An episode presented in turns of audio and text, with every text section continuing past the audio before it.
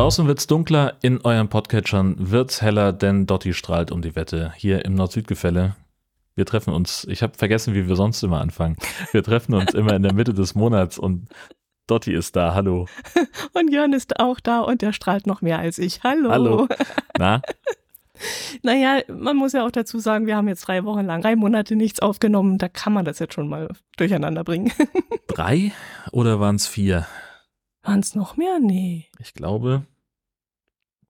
Es war jedenfalls viel zu lang. Jetzt lass mal gucken. Im Juli, August, September, Oktober, nur tatsächlich vier Monate. Ja, das ist. Ja, also wir hatten schon mal im, im Frühjahr eine vier Monate Pause. Nee, das waren drei. März, Mai, doch, nee, das waren auch vier. Und jetzt sind wir wieder da. Genau. Was ist denn alles passiert in den letzten vier Monaten bei dir? Warte mal, jetzt muss ich mal kurz hier peilen. Also, Wacken hat stattgefunden. Mhm. Unser Gastini ist ja abgereist. oh. Das haben wir, glaube ich, sogar auch schon berichtet im letzten, beim letzten Mal. Das war nämlich im Juli. mhm. Wir sind umgezogen. Mhm. Wir wohnen jetzt in Riesebü. Das ist äh, für alle, die das nicht wissen, in unmittelbarer Nachbarschaft von Krisebü und Siesebü an der Schlei. Also das ist so die, die Gegend, wo der Landarzt gedreht worden ist. Der, zwar nördlich der Schlei. Schlei ist so ein Meeresarm, nördlich von Eckernförde. 40 Kilometer ragt die Ostsee da ins Land hinein bis nach Schleswig. Das ist wirklich unverschämt schön hier. Ganz anders als an der Westküste, wo es ja sehr flach ist, wo man schon drei Tage vorher sehen kann, wer zu Besuch kommt. Und hier ist halt so hügelig, enge Alleestraßen, viele alte Gutshöfe, so diese Kategorie. Und Mhm. das ist wirklich schön hier landschaftlich und die Leute sind komplett anders als an der Westküste. Das, Okay. äh, also viel offener im Vergleich. Ja, also ich glaube, jemand aus dem Rheinland würde immer noch sagen so, hm, die sind aber schweigsam.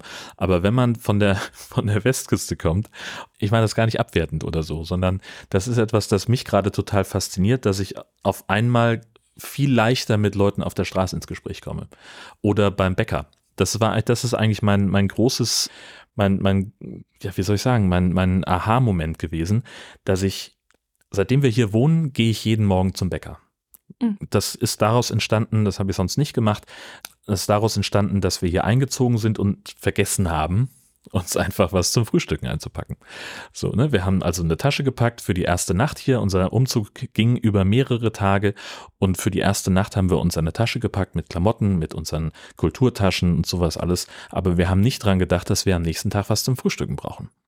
Und natürlich war klar, ich würde zum Bäcker gehen, um für unsere, äh, für die Leute vom Umzugsunternehmen eben was zum Essen zu besorgen, zum, so, so einen kleinen Snack zum Mittag. Und da hatte ich angefangen, zum Bäcker zu gehen. Und die Frau da hinter der Theke, die war wahnsinnig freundlich, hat mich sehr gut beraten. Und so bin ich dann wieder hingegangen den nächsten Tag und wieder am nächsten Tag. Und am dritten Tag hat sie mich schon begrüßt mit, na, wie immer, zwei normale, ein Sesam, zwei Schoko. ich so, wie immer? so, das, das war, war ungewohnt. Äh, Mhm. Und so habe ich morgens halt immer jetzt seitdem einen, netten Schnack, für, um in den Tag zu kommen. Und das hatte ich vorher so gar nicht. Also klar waren die, die waren jetzt auch alle nicht unfreundlich. Wenn ich mal bei unserem Bäcker war in Husum, das war alles in Ordnung. Die waren alle nett. Aber halt so ein, ja, ganz häufig so ein Service-Net. Und nicht so aus sich heraus.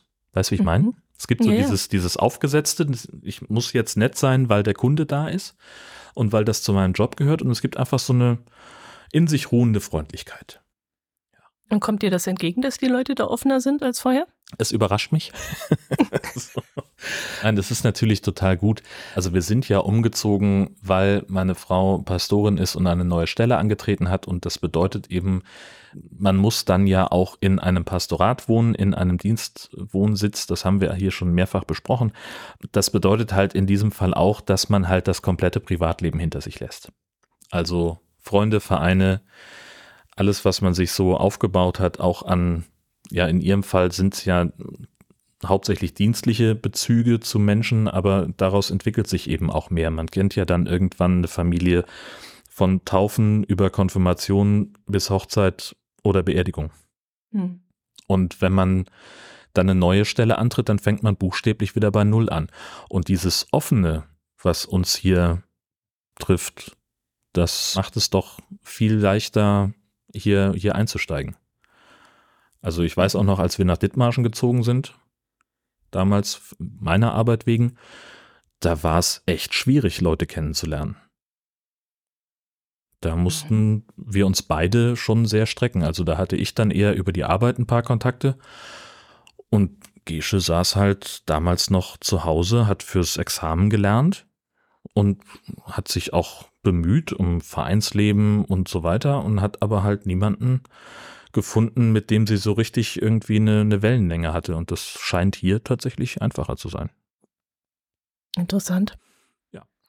Ich stelle mir das jetzt bei, bei dir gerade vor. Ich sehe dich jetzt eher mit Kopfhörern auf den Ohren durch den Ort laufen, Kopf nach unten und ab zum Bahnhof. Ist das jetzt anders?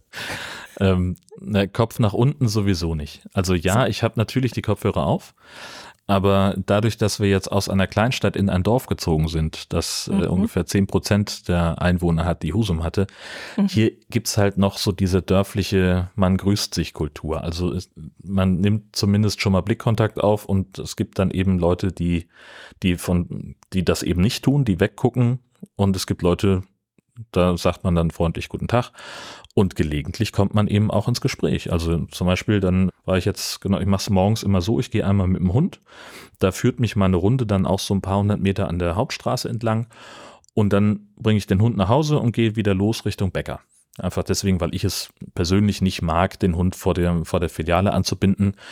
Das ist einfach so ein, so ein Tick, irgendwie mache ich nicht. Finde ich blöd. Ja, und äh, so kam ich dann eben auf dem Weg zum Bäcker an die Kreuzung vorne bei uns und da sprach mich dann eine Frau an. Da brauche ich dann immer so ein paar Sekunden, bis ich den Kopfhörer abgezogen habe und die wirklich hören kann. Ich sage, Entschuldigung, jetzt, jetzt kann ich sie auch hören. Und dann haben wir uns unterhalten und sie sagte, ja, ich habe sie vorhin schon mit dem Hund gesehen, ich war mir gar nicht sicher, ist er das wirklich? Und ja, tatsächlich, jetzt habe ich sie dann ja aus der Nähe gesehen, jetzt habe ich sie erkannt, wie geht's Ihnen denn? Und so weiter und so fort. Und das ist eben so dieses was auch sicherlich ganz viel an Gesche hängt, dadurch, dass sie jetzt ja auch qua Beruf eine, eine Prominente hier im Dorf ist, interessieren sich die Leute, glaube ich, viel mehr für uns. Und da, wie wir hier angekommen sind, ob alles okay ist, ob so ne, die üblichen Fragen, die man halt so stellt, mhm. äh, das glaube ich liegt schon auch eher daran. Mhm. Aber ich empfinde das eigentlich als ganz angenehm. Wobei das auch eine Herausforderung ist. Alle kennen dich, also alle kennen deine Frau oder viele kennen deine Frau. Automatisch dann dich und umgekehrt musst du jetzt auch die anderen kennen, obwohl du eventuell noch nie was mit ihnen zu tun hattest. Das stelle ich mir schwierig vor. Ja, da ist die Herausforderung für, für meine Frau ist aber da deutlich höher. Ähm, naja, die sieht sie aber wahrscheinlich öfters, oder? Naja, naja, also hm. das kennen wir noch aus Husum, dass wir von Leuten zum Beispiel angesprochen worden in der Stadt, weil Gesche da mal die Oma beerdigt hat und jetzt, wo ich sie gerade sehe, ich wollte noch mal sagen, was das für ein schöner Gottesdienst war. So, und das ist halt so ein, so diese Leute kennt man halt nicht. So, das ist ja ne, für, für jemanden, in Anführungszeichen normalen, ne, für, für jemanden, den man so auf der Straße trifft, ist eine Beerdigung von einem Angehörigen natürlich etwas, etwas sehr Bewegendes, was Emotionales, das kommt nicht so oft vor. Aber wenn es richtig blöd läuft, dann hat sie halt drei Beerdigungen in einer Woche. Mhm. So, und dann entsprechend viele Leute sieht man dann und viele, viele Gespräche führt man dann. Und da ist es dann schon gut, wenn man die Familie irgendwann wiedererkennt, die, die bei dem Gespräch dabei waren. Mhm. Aber für jeden Einzelnen, der da im Gottesdienst war und sich beim Rausgehen kurz verabschiedet hat, da hat man, glaube ich, kein, kein mhm. Auge. Mhm, mh. so. Aber kann das Gesche? Ist, ist sie jemand, der sich Gesichter und Namen gut merken kann oder hat sie da Schwierigkeiten? Weil ich bin so ein Typ, ich kann mir äh, Namen gar nicht merken, das ist eine Katastrophe. Äh, das können wir beide nicht. Nee? Nee. Also ich erzähle immer wieder gerne die Geschichte, als da habe ich noch in Kiel gewohnt, bin ich mit dem Bus zur Arbeit gefahren und auf der Strecke musste ich immer irgendwo einmal umsteigen. Und ich stand in dem Bus und habe irgendwie so ein paar Meter weiter jemanden stehen sehen und ich dachte, verfluch nochmal, den kennst du wer war das denn? Wer war denn das um Himmels Willen? Ich habe wirklich minutenlang überlegt, was ist das für jemand, den ich da gesehen habe? Den, woher kenne ich den? Wer ist das? Muss ich den Namen kennen? Und er guckte dann auch so rüber und nickte auch noch. Und es war irgendwie so ein bisschen awkward. Wir waren nicht nah beieinander, wir hätten uns nicht unterhalten können, aber dann fiel mir irgendwann ein, ja klar, der stand eben mit dir an der Bushaltestelle. So, Den hatte ich vorher noch nie gesehen und den habe ich auch danach nie wieder gesehen. Gleichzeitig habe ich eine, habe ich kürzlich eine Kollegin getroffen vom NDR damals noch, außerhalb des üblichen Arbeitskontextes und ich weiß, ich kenne die. Wir haben mehrere Tage arbeitend miteinander verbracht in unterschiedlichen, ne, also in, im, im Kontext, im, im Funkhaushalt. Irgendwo, ich weiß, in welcher Abteilung die arbeitet, ich weiß, dass ich die kenne, dass wir uns gut verstanden haben. Aber meinst du, ich komme auf den Namen? Mhm. Ich habe Jahre mit der zusammengearbeitet, immer mal wieder, ne? So wenn wir uns irgendwo, wenn, wenn, wenn ich zufällig mal in Kiel war. Das ist ganz furchtbar. Mhm. Ja, bei mir fängt es jetzt auch langsam an, dass ich so aus meiner Sturm- und Drangzeit oder aus auch die Schüler die, ähm, aus der, von der ersten bis zur zehnten Klasse, da kannte ich die Namen noch alle. Und jetzt geht schon los, dass ich das nicht mehr ganz so zusammenkriege und richtig Schwierigkeiten habe, da die, die Namen noch irgendwie herzuholen. Wenn ich sie mir nicht zufällig irgendwo aufgeschrieben habe, dann würde ich da jetzt nicht mehr drauf kommen. Also macht auch viel das Alter, glaube ich. Naja, das erkennt man daran, dass, also wenn man Sturm- und Drangzeit sagt im aktiven Sprachgebrauch, dann ist es Zeit für eine Darmspiegelung. So. Vermutlich. ja, muss man aufpassen. ja. ja. Ja, aber das, das ist aber sowas, wo ich, wo ich mir relativ sicher wäre, also was, was KlassenkameradInnen angeht, dass ich da die meisten noch kennen würde. Wahrscheinlich. Du klingst nicht sehr überzeugt. Naja, habe ich mich nie so wirklich mit befasst. Also ich bin ja da weggezogen und viele andere von denen sind ja auch, es wohnt ja kaum noch jemand da, wo, wo ich zur Schule gegangen bin. Und wir hatten einen sehr großen Abi-Jahrgang. Wir waren glaube ich, fast 200 Leute oder 100, ich weiß es nicht mehr. Wir waren auf jeden Fall ungewöhnlich groß als Jahrgang und unser Abi-Buch war auch entsprechend dick. Aber ich habe das, also in meiner Erinnerung habe ich mit den meisten aus dem Jahrgang irgendwie immer mal so Kontakt gehabt auf Partys oder sonst irgendwas. Und ich glaube, dass ich die meisten wirklich erkennen würde. Mhm. Beim letzten Klassentreffen, das war unser 20-jähriges, mhm. da, nee, kann ja nicht sein. 20-jähriges war ja, da war ja, das haben wir abgesagt wegen Covid, äh, das 15-jährige. Da waren, also die Leute, die da waren, die kannte ich auch noch. Aber dann habt ihr noch regelmäßig Klassentreffen demnach? Äh, also mit der Abi-Klasse, mit dem Abi-Jahrgang ist das immer so ein bisschen ein Angang. Da, das hat sich doch relativ stark verlaufen, aber so mit der, mit den Leuten von der Mittelschule, von Klasse 7 bis 10, mit den Leuten treffen wir uns eigentlich jährlich irgendwie. Mhm. Ja, Beziehungsweise die treffen sich jährlich und wenn ich es einrichten kann, fahre ich hin. Mhm.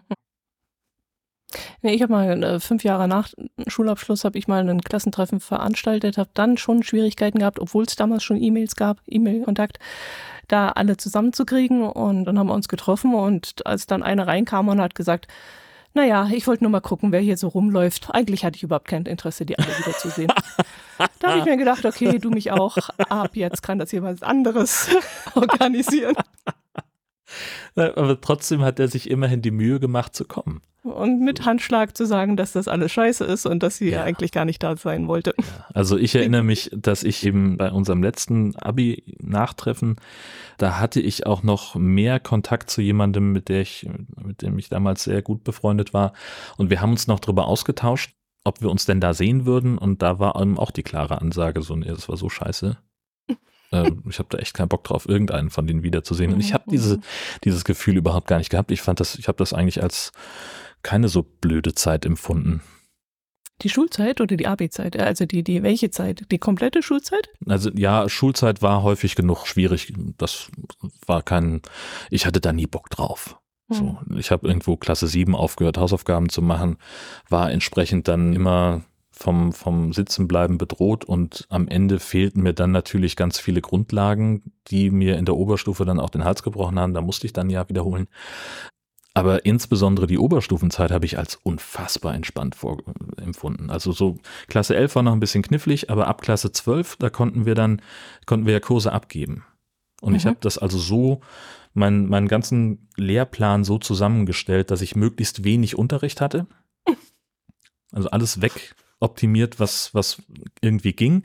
Das war dann natürlich ein bisschen schwierig, weil die Fächer, die übrig geblieben waren, die musste ich dann auch bis zum Ende durchbelegen und in einigen von denen musste ich mich ja dann auch prüfen lassen und das war echt ein bisschen schwierig. also ich hatte dann irgendwie mündliche Abi-Prüfungen in, in Informatik und ich habe nichts kapiert von dem Scheiß. Aber ich hatte eben den, den, den, das große Glück, dass ich nach den schriftlichen Prüfungen genau auf 4,0 stand. Also ich hatte schon bestanden, ich durfte nur einfach in Informatik nicht durchfallen. Und das hat geklappt. Ich dachte jetzt gerade, wie hast du es geschafft, dich da rauszuziehen und deine Einstellung zur Schule so zu ändern? Nein, hat er gar nicht. Hat er, er gar hat nur einen. Trick gefunden, da durchzukommen. Genau, richtig. Also das war, es war halt, es gab so eine Infoveranstaltung, das weiß ich noch, vom, von dem Oberstufenleiter, der sagte, pass auf, so und so läuft's. Das und gab es dann ja irgendwelche Fächer, die man auf jeden Fall durchbelegen musste. Und dann musste man aus den drei oder vier Fachbereichen, die es da gab, irgendwie so und so viel haben. Und ich habe das eben für mich dann so zusammengestellt, wie ich auch Bock drauf hatte. Also ich habe einfach alles weggestrichen, was irgendwie ging. Mhm. Und das hat für mich dann auch funktioniert. Das war dann insofern ein bisschen schwierig, weil die haben sich ja nicht an mich angepasst, die Arschgeigen. Äh, das heißt, ich hatte dann im Zweifelsfall mal irgendwo vier Stunden Freizeit, weil irgendwo zwischen Englisch und was auch immer da am Nachmittag dann stattgefunden hat, da hatten alle anderen dann eben was zu tun und ich saß dann eben in der Schule und dachte so, ja gut, was machst du jetzt? So. So, Post Podcast hören ging auch noch nicht. Postka Podcast hören ging auch noch nicht. Wahrscheinlich hätte ich auch einfach nach Hause fahren können in der Zeit, aber dann wäre die Chance gewesen, dass ich mich hinlege und nicht mehr zurückfahre. So habe ich dann irgendwie in der Stadt in der Stammkneipe rumgehangen. Ähm, Mhm. Das war dann, war dann, aber das, das war eben so dieses, so wie, wie das Leben dann in der Oberstufenzeit war. Sowohl in, im Aufenthaltsraum in der Pausenhalle als auch im Unterricht. Das war, habe ich als total entspannt empfunden. So, man Mhm. hängt halt zusammen rum. Es gab, natürlich hat man dann auch was zu tun gehabt in der Schule, aber auch so der Kontakt mit, den, mit dem Lehrpersonal war ja, der, der war viel, viel angenehmer als vorher und viel, ja, lockerer auch fast. Hm. So. Und jetzt Jahre später, wir hatten gerade diesen Sommer, das war ein, ein irgendein Jubiläum von unserem, wir hatten auf jeden Fall ein größeres Mittelstufentreffen und da hatten dann die Organisatorinnen auch ein paar Lehrer von uns eingeladen und irgendwer hatte auch alte Fotos dabei. Und da fiel mir erstmal auf, wie jung die alle waren. Unsere Lehrer, die, die wir da hatten in der Mittelstufe, mit denen wir auch irgendwie einen guten Draht hatten, die waren damals irgendwie gerade frisch aus der Ausbildung raus.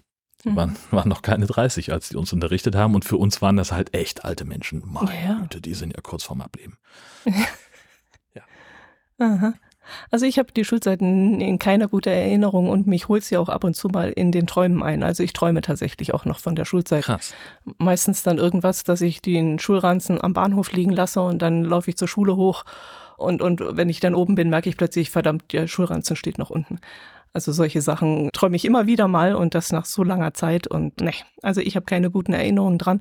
Und meinen letzten Schultag habe ich auch damit begangen, dass, begangen, begangen, dass ich meinen Schulranzen in die Ecke gepfeffert habe und die Bücher alle weggeräumt habe, weggeschmissen habe und gesagt habe, so, nie wieder lernen.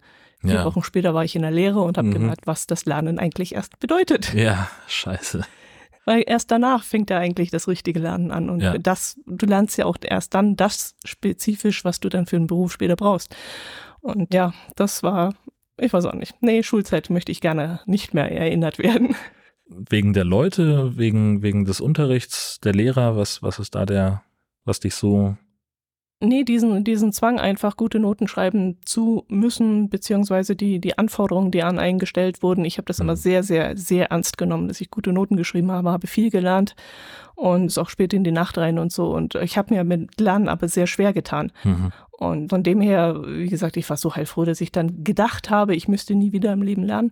Aber nach der Schule ging es dann einfacher, weil ich ja auch dann wusste, wofür. Das, da, du hast dann den, den Effekt gleich gesehen. Du hast etwas gelernt und das konntest du dann Tage später in der Arbeit auch anwenden. Mhm. Während in der Schulzeit hast du ja so viel Kram drumherum gelernt. Ich weiß nicht, Rechnungswesen, den Zweig hatte ich zum Beispiel gewählt. Klar würde ich mich jetzt freuen, wenn ich heutzutage auch noch ein bisschen äh, meine Steuererklärung besser hinkriegen würde, wenn ich damals besser aufgepasst hätte. Aber ich ich brauche im Grunde Rechnungswesen nie wieder und auch so mit Mathe und, und, und, und Geometrie und diesen ganzen Kram. Ich habe mir immer schwer getan. Und Mhm. vielleicht auch aus dem Grund heraus, weil man nicht wusste, ob man das später irgendwann mal gebrauchen kann oder nicht. Das war eine meiner, also das ist ein, eine sehr lebendige Erinnerung an eine Unterrichtsstunde, dass irgendjemand unseren Mathelehrer fragte, wofür brauchen wir das später mal? Und der sagte ernsthaft, ja, natürlich braucht man sowas, wenn man zum Beispiel Mathe studieren möchte. Und wir so, merken Sie gerade selber, so, Sie sind da einer ganz heißen Sache auf der Spur. So, der hat überhaupt nicht verstanden, warum uns das so amüsiert hat. Mhm. Nein, aber ja, das, ja, also mir war halt, und ich, keine Ahnung wieso, aber mir war das eigentlich alles herzlich egal. Mhm. Meinen Eltern so überhaupt nicht, die fanden das richtig scheiße, meine Einstellung. Und okay. im Nachhinein verstehe ich es auch ein bisschen. Aber mir war halt damals schon klar, dass ich das meiste von dem, was ich da lerne, nie wieder brauchen würde. Und die Sachen, die mich interessiert haben, die habe ich auch aufgesogen wie ein Schwamm. Mhm. So, da hatte ich dann auch, auch kein Problem. Mir war halt vollkommen klar, ich brauche Latein nur bis Ende der 11. Klasse zu belegen, weil ich dann eben dieses sogenannte Latinum habe, was ich vielleicht für ein Studium gebraucht hätte, was ich dann aber ja nicht angefangen habe, also war es egal, aber es war schon mal gut, das zu haben oder das war mir wichtig, das, das zu schaffen. Und danach habe ich es halt einfach nicht weitergemacht. Mhm. So, und das war, so bin ich halt mit allem umgegangen. Was mhm, weg konnte, mhm. kam weg. Hm. Ja, schön. Ja. Genau. Wie kamen wir da jetzt drauf? Ich weiß es nicht von Hölzchen auf Hölzchen, Stöckchen. Ahnung. Das ja. ist unser Thema hier. das können wir. Richtig. Ich habe zwei Themen für diese, für diese Ausgabe. Und ich glaube, ich habe es mir nicht aufgeschrieben. Ich glaube, dass ich sie beide von Sascha bekommen habe. Denn das eine hat was mit Feuerwehr zu tun. Mhm. Und zwar spielte das in Altenstadt an der Iller. Und dieser Artikel ist tatsächlich aus Juli. In Altenstadt an der Iller gab es nämlich einen Verkehrsunfall. Zwei Fahrzeuge betroffen, Fahrbahn blockiert und, und, und. Und dann kommt also der Kreisbrandmeister dazu, der extra wegen seines Amtes einen zivilen Pkw in so einen Dienstwagen hat, wo er eben auch ein Blaulicht drin hat. Mhm. Und damit sperrt er erstmal die Straße ab, macht das Blaulicht an, stellt da diverse Hütchen auf und sowas und ist also eine offizielle Absperrung. Mhm. Und dann kommt da jemand und fährt das Auto zur Seite, weil er da durch will. Mhm. Kannst du, äh, Was ist los? Er will da durch. Ein, ja. Äh, ein Wildfremder will da durch und genau. deswegen fährt er das Einsatzfahrzeug ja. einer, eines Feuerwehrmannes beiseite. Da ist ein Unfall passiert, da sind, sind zwei Fahrzeuge beteiligt, wo die, die, die Autobahnauffahrt block, zum Teil blockiert und verunreinigt ist. Und da sperrt die Feuerwehr also wirklich auch ein, also der Kreisbrandmeister, das ist ja auch ein hohes Tier in der Feuerwehr, ja. Also Na das gut, das so, sieht man ja aus der Entfernung nicht. Nee, aber natürlich, aber so da kommt jemand und, und sperrt ganz offiziell mit Blaulicht auf dem Dach und Leitkegel und allem Schnick und Schnack diese Auffahrt. Und dann sagt einer so, ich habe keine Zeit, ich muss zur Arbeit äh, oder sonst wohin und fährt die Karre zur Seite. Und das ist, steht hier auch in dem Artikel im Feuerwehrmagazin, ein ähnlicher Vorfall hatte sich 2019 in Stuttgart ereignet. Da ist ein Mann in ein Notarzteinsatzfahrzeug eingestiegen, dessen Besatzung im Einsatz war, und hat das zur Seite gefahren, weil er nicht aus seinem Grundstück rauskam.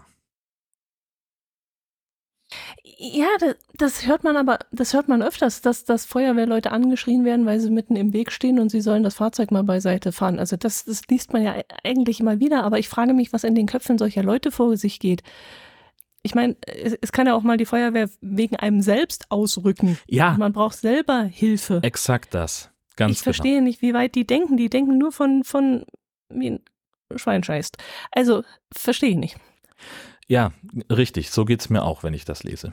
Weil, also, und das ist etwas, was ich, was gefühlt immer mehr wird, dass so ein, so ein, so ein Ich-Bezug, so ein, so ein Egoismus mhm. einfach immer mehr um sich greift und dieses, das steht mir zu Gefühl von ganz vielen Leuten. Ja, irgendwie habe ich das, also immer wieder in, in irgendwelchen Nachrichten, Pressemitteilungen oder sowas, dass auch, vielleicht ist das auch befeuert durch Social Media oder ich sehe bei, bei YouTube häufiger mal diesen bescheuerten Shorts da, da muss ich auch mal wieder mit aufhören, die anzugucken, dass dann irgendwelche Leute Gespräche filmen, Streitgespräche mit Leuten, die sie irgendwo im öffentlichen Raum haben. Weil keine Ahnung, stehst auf dem Supermarktparkplatz, willst in eine Parklücke rein, da steht aber jemand, eine Person in der Parklücke und sagt, sie können hier nicht reinfahren, mein, mein Partner kommt jetzt gleich und äh, ich halte den Parkplatz hier frei. Mhm. Und dann entwickelt sich daraus ein Streit. Oder sie müssen ihr Auto wegfahren, ich kann hier unseren Hund nicht rauslassen, weil die Tür nicht weit genug aufgeht. Und die geraten da wirklich in handfeste Streitgespräche. Und es ist so ein, ja mein Gott, dann fahr doch dein Auto kurz zurück, lass den Hund raus, fahr's wieder rein oder sonst irgendwas. Und also jetzt auch keine Leute, wo man jetzt erkennbar eine körperliche Beeinträchtigung feststellen kann, also aus dem kurzen Videoschnipsel, den man da sieht, sondern wirklich gesunde Menschen, die nicht darauf angewiesen sind, jetzt oder offensichtlich nicht darauf angewiesen sind, dass sie viel Platz beim Aussteigen brauchen, sondern die hat es ja geschafft, sich dann aus dem Auto rauszuschälen und schreibt da irgendwelche mir, Leute. Mir geht ein Satz jetzt gerade nicht aus dem Kopf. Es steht ihm zu, er glaubt, es steht ihm zu. Was steht einem denn zu? Naja, das so dieses, es steht mir zu, jetzt hier irgendwo zu parken. Es steht mir zu, jetzt sofort aus meiner Auffahrt rauszufahren. Und das Notarztfahrzeug, was da mit blinkendem Blaulicht vor meiner Auffahrt steht, das muss jetzt zur Seite, weil mir das jetzt zusteht, hier, keine Ahnung, die 800 Meter zum Bäcker zu fahren. Nein, in dem Moment steht ihm gar nicht zu, weil Richtig. nämlich das andere Leben ja, wichtiger ist als exakt, deins gerade in dem Moment. Also das. eben dieser Satz stimmt ja nicht, es ja. steht ihm zu. Ja, aber das ist, das, das ist, ist scheinbar so eine, hm. so eine Denkweise, die immer mehr um sich greift. Hm, hm, so, hm. ich habe ein Recht darauf, hier zu sein. Ich habe ein Recht darauf, diese Autobahnauffahrt zu benutzen. Mir doch egal, ob sie da gerade jemanden aus dem Auto rausschneiden oder nicht. Ich will das jetzt machen. Hm, das ist so, ein, so eine Denkweise, die sich in meinem Gefühl zumindest immer mehr verbreitet.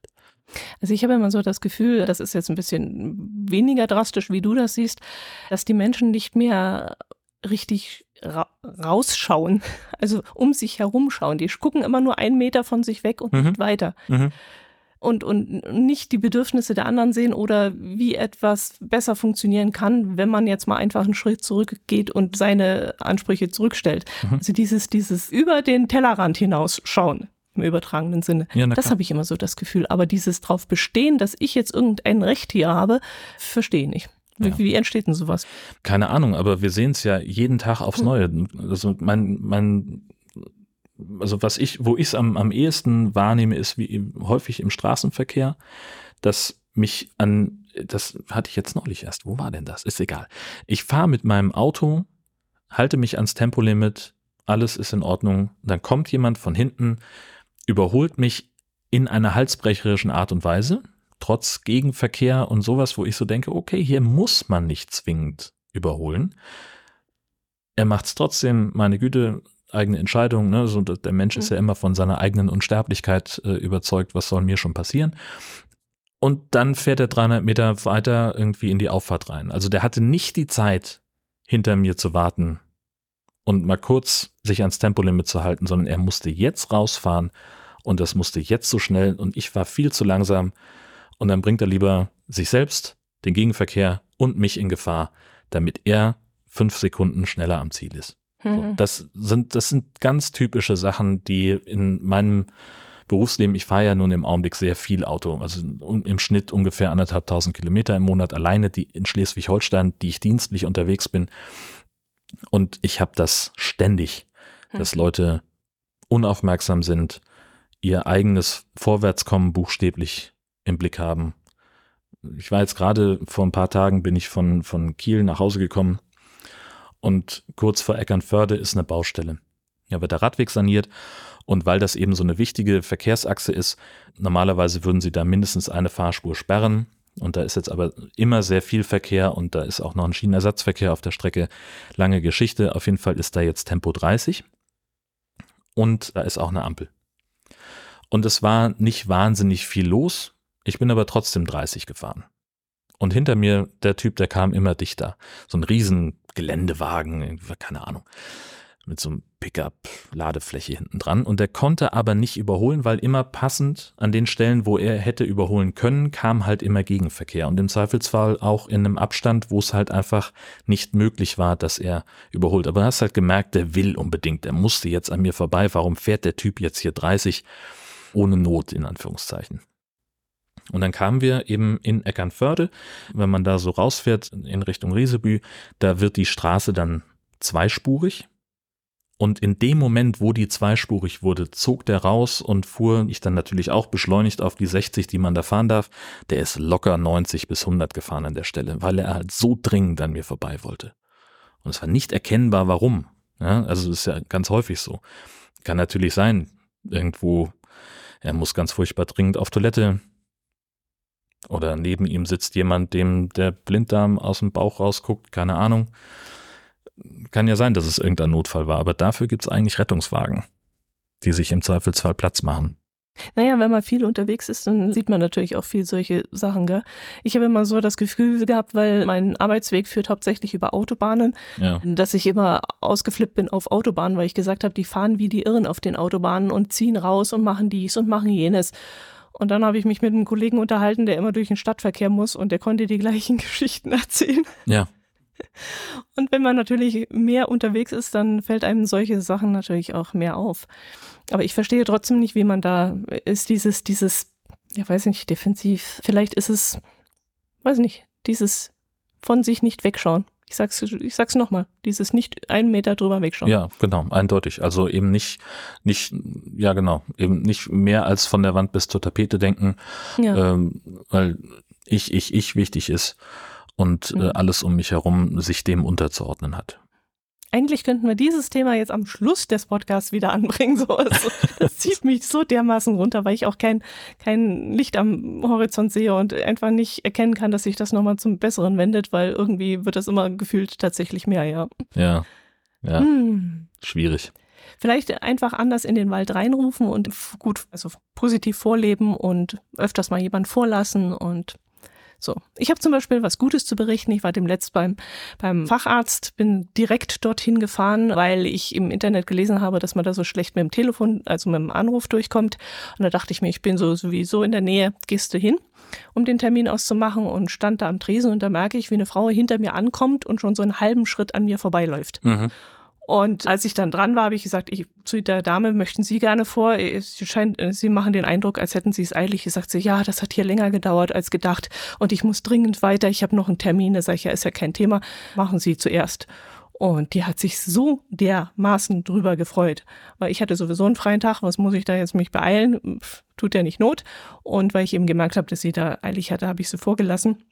Und die war happy wie sonst was. Und solche Kleinigkeiten vielleicht ich würde dann am liebsten hinterher sagen, machen Sie es umgekehrt auch mal so, dann ist uns allen geholfen. Aber ja, ja ich weiß auch nicht. Vorleben, anders vorleben. Das ist, das ist, glaube ich, etwas, was, was, was man sich sehr hinter die Ohren schreiben sollte. Einfach mal um sich herum gucken. Also äh, ja. so diese ganz kleine dusselige Geste im Supermarkt an der Kasse. Ich räume meinen ganzen Scheiß auf, den ich, den ich so im Wagen habe, aufs Kassenband und ich sehe hinter mir das ist gerade vorgestern gewesen, stand eine Frau, die hatte einfach zwei große Dosen Rotkohl und einen Apfel in der Hand und trampelte schon so von einem Fuß auf den anderen. Und es war halb zwölf. Und ich dachte, da ist offensichtlich gerade ein Mittagessen in Gefahr. Ich sage, wollen Sie schnell vorgehen? Und die ist also fast zerflossen vor Dankbarkeit. Die hat sich dreimal bedankt, also in dem Moment, dann nochmal, als sie ihren Kram auf dem Förderband hatte und dann nochmal nach dem Bezahlen. Ja, vielen Dank nochmal, schönen Tag.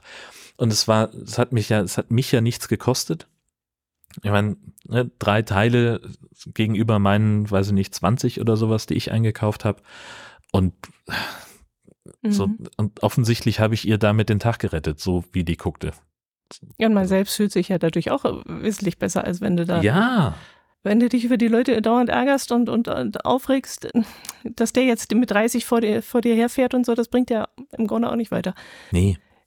Das, ich das zwar auch. ich kenne das Gefühl zwar auch, wenn ich es eilig ehrlich habe. sein, ja klar. Aber. Natürlich ärgere ich mich auch oft genug, warum der vor mir jetzt so schleicht. Mhm. Äh, aber ich bin halt jemand so ganz aus dem, also ganz grundsätzlich, ich fahre eigentlich immer das Tempolimit. Und ich finde immer, also auch ein Tempolimit, was auf den ersten Blick vielleicht keinen Sinn ergibt. Ich habe einen Freund von mir, den kenne ich auch noch aus Schulzeiten, der regt sich königlich über alle Arten von Tempolimit auf. Der findet das alles voll, vollkommen ungerecht und er ist doch derjenige, der genau Bescheid weiß, sich selber auch für einen ausgesprochen guten Autofahrer hält. Und auf, auf der Strecke, wo er fährt, immer zur Arbeit, da kommt irgendwo, ist so ein Abschnitt, der auf 70 reduziert ist. 400 Meter. Und es ist für ihn nicht ersichtlich, warum. Ja, das kenne ich aber auch. Und er regt sich da auf. Ja. Und er ist am Fürcht, am, am, am Toben und am Wüten. Und ich bin halt jemand, ich bremse dann ab und ich fahre dann halt auch die 70. Wenn der hinter mir wäre in so einer Situation, der Mhm. würde komplett durchdrehen. Ich weiß es ganz genau. Aber es ist, ja mein Gott, und so, es wird einen Grund haben, dass da dieses Schild steht. Und wenn der einzige Grund ist, dass die, die, die Kreisbehörde an dieser Stelle gerne ihre Blitzer aufstellt und gerne ja, ein bisschen. Das, das regt mich aber dann auch auf. Ja, dann ist das doch aber so. Nein, Und dann, ich klatsche mich jetzt gerade innerlich mit einem Kumpel ab. So, und aber was ist, das ist ja, es gibt ja einen Trick dafür, wie man nicht geblitzt wird. Man muss einfach nur die Zahlen auf dem Schild mit der Zahl auf dem Tacho miteinander abgleichen. Und dann hat man kein Problem. Und es, man kommt ja deswegen nicht später an. Ja, Also klar. ich habe ja ein, eine, eine ganze Zeit lang so einen Flughafen-Shuttle gefahren, wo ich von, von Kiel nach Hamburg gependelt bin. Und ich habe es wirklich ausprobiert, weil mich dann auch ein Kunde ansprach, ob wir nicht schneller fahren könnten. Sein Flug, das wäre alles so knapp und er hätte irgendwie, er müsse da dringend zum Flughafen. So schnell kann ich überhaupt gar nicht fahren. Und er sagt, doch, ja, 140 würde ja schon reichen. Das ist rein psychologisch. Ich habe es dann irgendwann mal ausprobiert, weil ich eben eine Frühschicht hatte, wo wenig los war. Und ich bin morgens um fünf, an dem einen Tag morgens um fünf mit 120 auf der Autobahn unterwegs gewesen per Tempomat. Mhm. Und am nächsten Morgen zur gleichen Uhrzeit mit 140. Und das Einzige, was ich sagen kann, ist, ich war drei Minuten schneller an der Ausfahrt zum Flughafen. Ich habe genauso lange im Stau gestanden. Der, der, die Zeitersparnis war an der ersten Ampel fast schon weg. Und ich habe 25 Prozent mehr Sprit verbraucht. Ja, ich hö höre es wohl, aber in der Situation selber, da frage ich mich auch oft, was muss das jetzt runter reduziert werden? Ja. Es wird irgendeine Art von Grund haben. Ja. Und Also am besten im Auto sitzen und um. Ja. richtig. Genau. So, und ich, krieg- ich bin auch jemand, ich kriege auch immer sofort die Quittung, wenn ich das mal nicht mache. Ach, okay. Weil ich nämlich irgendwann, ich habe tatsächlich einmal, ich bin mit 80 irgendwo durchgefahren, wo 70 war Mhm. und es blitzte. Mhm.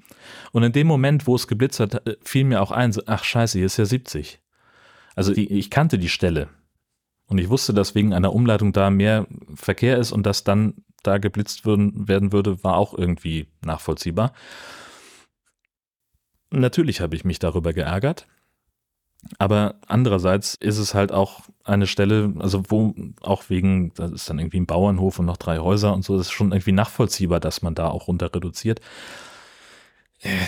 Also ja, habe ich mich halt nicht dran Wobei- gehalten und habe sofort die Quittung gekriegt. Wobei 10 km/h schneller ja nichts äh, Gefährliches ist oder etwas. Aber wenn jemand mit, keine Ahnung, mit 80 oder 90 durch den Ort rast oder so, ist das ja nochmal eine andere Sache. 10 km/h mehr ist ja noch in einem Bereich, wo wo es akzeptabel ist. Ja, wobei, also, also das ist ja schon auch ein, ein, also, wie war denn das? Es gibt doch da irgendwie so eine Formel, wenn man, wie, wie sich der Bremsweg verändert. Ja, ja, klar. So, das, das ist schon, also, ja, ach, ach, ach, ach. Und dabei fällt mir ein, Aber dann kann auch, dann kann auch 50 so schnell sein. ja, natürlich, klar. Aber dabei fällt mir zum Beispiel ein, das Wahnsinnsfahrtgesetz in Dänemark. Was ist das denn? Das ist total geil. Das ist, passiert immer mal wieder, dass Deutsche das, die Auswirkungen des Wahnsinnsfahrtgesetzes in Dänemark zu spüren bekommen. Wenn man nämlich mehr als doppelt so schnell ist, wie man darf in Dänemark Mhm. und dabei erwischt wird, dann wird das Auto beschlagnahmt ohne Kompromisse. Ach, ich Und- dachte jetzt, dann wird man für wahnsinnig erklärt und äh, wird nicht bestraft. Nee, nee, nee, so ist es nicht. Also es gibt da verschiedene Tatbestände, die, die da unter diese Wahnsinnsfahrt gelten. Und wenn du dabei erwischt wirst, dann ist das Auto weg, das du bewegst. Und zwar unabhängig davon, wem dieses Auto gehört. Es ist Ja, egal, gut. ob das dein eigenes ist, es ist egal, ob das der Firmenwagen ist, es ist egal, ob das ein Mietwagen ist. Dieses Ah. Auto wird beschlagnahmt und zugunsten Okay. der Staatskasse verkauft. Und dann musst du dem Mietwagen, also dem Vermieter von dem Mietwagen, Richtig. musst du dann das Auto ersetzen. Genau. Richtig. Oh, ist das böse. Ja. Aber bei doppelt so viel muss ich sagen, dann hat man es auch verdient. Gut, jetzt im, im konkreten Ort, äh, es gibt hier einen Bericht äh, auf automotorsport.de, ein 19-jähriger Deutscher, der am 10. Juli in einem dänischen Ort mit 182 Stundenkilometer geblitzt worden ist, wo 80 erlaubt war. Ja. Nee. Also das ist halt auch nach allen, nach allem, was man da anlegen kann, ist das eine Wahnsinnsfahrt. Mhm, mhm. Dann muss es wehtun. Ja, richtig. Mhm. Die Frage ist, kann, man kann die Frage stellen, ob das so wehtun muss oder ob Effektiv. das, ja, Also in der Schweiz zum Beispiel, da zahlst du entweder deine Strafe oder du kriegst Einreiseverbot. Und da hat sich der eine oder andere durchaus schon mal für das Einreiseverbot entschieden, weil er gesagt hat, um die Schweiz drumherum kann man locker fahren. Ich muss da nicht mehr hin. ja, ja, ja, ja. Bevor ich da die 2000 Franken bezahle, fahre ich lieber nicht mehr nach, äh, nach in die Schweiz rein. Naja, okay. Also dann lieber das mit dem Auto, das ist, das tut richtig weh. Ja. Tatsächlich lese ich hier gerade noch einen anderen Artikel und zwar auf bild.de, dass also dieses Gesetz gilt seit April 21 Mhm. Und seitdem das gilt, auch dieser Artikel ist vom 14.07., hat die dänische Polizei 1902 Autos konfisziert. Okay. Ich muss nochmal nachfragen, nur bei ausländischen? Nein, äh, Egal was. bei egal, auch, auch Bei Dänen müssen ausländischen ist es besonders blöd, so, weil die ja Mhm. dann auch noch ausreisen müssen. Also ich, typische Situation ist ja, also meine eigene Dänemark-Experience hat immer damit zu tun, dass wir entweder mit dem Wohnwagen oder in einem Ferienhaus sind. So, und ließe ich mich jetzt dazu hinreißen? Keine Ahnung. Der Hund ist krank und muss ins Krankenhaus. Vollgas, was geht? Und dann trifft mich ein Polizeiauto oder erwischt mich von hinten mit einem Geschwindigkeitsmessheini. Dann ist mein Auto weg. Und dann kann ich gucken, wie ich meinen Wohnwagen aus Dänemark nach Hause kriege. Das war nämlich gerade meine Frage gewesen. Ich wollte das nicht unterbrechen. Ist der Wohnwagen dann auch weg oder nur das Zugplatz? Nur wenn ich ihn angehangen habe. Nee, weiß ich nicht. Keine Ahnung. Ich stelle mir das gerade vor, wie man so mit 200 Sachen durch eine dänische Ortschaft kachelt, Nein, über die Geschwindigkeitshügel, die da überall sind und dann auch noch den reicht ja Wohnwagen schon, du fährst durch einen hat. Geil. 30er mit äh, 60. Ja, aber also ja, also ich kann mir nicht vorstellen, dass die auch den Wohnwagen beschlagnahmen, weiß ich aber nicht. Ich werde es nicht Wäre ja deine ausprobieren. Wohnung. Vielleicht können die da nicht ran. Kann die Wohnung gepfändet werden und eingezogen werden? Ich weiß es nicht. nee, wahrscheinlich nicht. Aber stell mal vor, ich stell mir, ich stell dich jetzt gerade mal vor, wie du dann den Wohnwagen, herrlich, stehst da am Straßenrand so, was jetzt machen? Ja. Also, Erstmal das Waffeleisen auspacken. äh, ja, scheiße. Ich hätte ja keinen Strom, um es zu betreiben. Du hast doch eine Gasheizung. Heizung. Ach so. Ach ja, dieses Waffeleisen. Ja, stimmt. Ich habe ja noch diesen, diesen Campinggrill für den, äh, für den Gasherd. Also ich würde sagen, es ist einfach eine doofe Idee, zu schnell zu fahren. Ja, ganz grundsätzlich. Aber in Dänemark besonders. Ja, genau. Ich stelle mir das gerade so vor, wie du dann an einer Autobahnraststätte stehst mit deinem Wohnwagen, aber das Auto ist nicht mehr da und du musst Wäsche waschen. So, jetzt bist du dran. schön, sehr schön. Dann kommt, wenn ich Glück habe, Sebastian Birk vorbei. Der ist nämlich derjenige, der an seinem Autohof eine Waschanlage stehen hat. Und das ist, klingt erstmal so unspektakulär, aber es ist keine Waschanlage für Autos, sondern für Klamotten. An einem Autohof an der A13 bei Klettwitz gibt es einen Selbstbedienwaschsalon und der ist zum Beispiel für Leute gedacht, die, weiß ich nicht, hier im, im Artikel steht hinter der Paywall Leute, die in Frankreich Urlaub gemacht haben und jetzt Angst vor Bettwanzen haben, dass die einfach sagen, wir schmeißen den ganzen Bums einfach in eine fremde Waschmaschine, nicht in unsere eigene und waschen den ganzen Kram einfach mal bei 60 Grad durch. Und das geht jetzt eben auf diesem Autohof in Klettwitz draußen im Freien. Also man kann auf der einen Seite tanken und auf der anderen Seite waschen.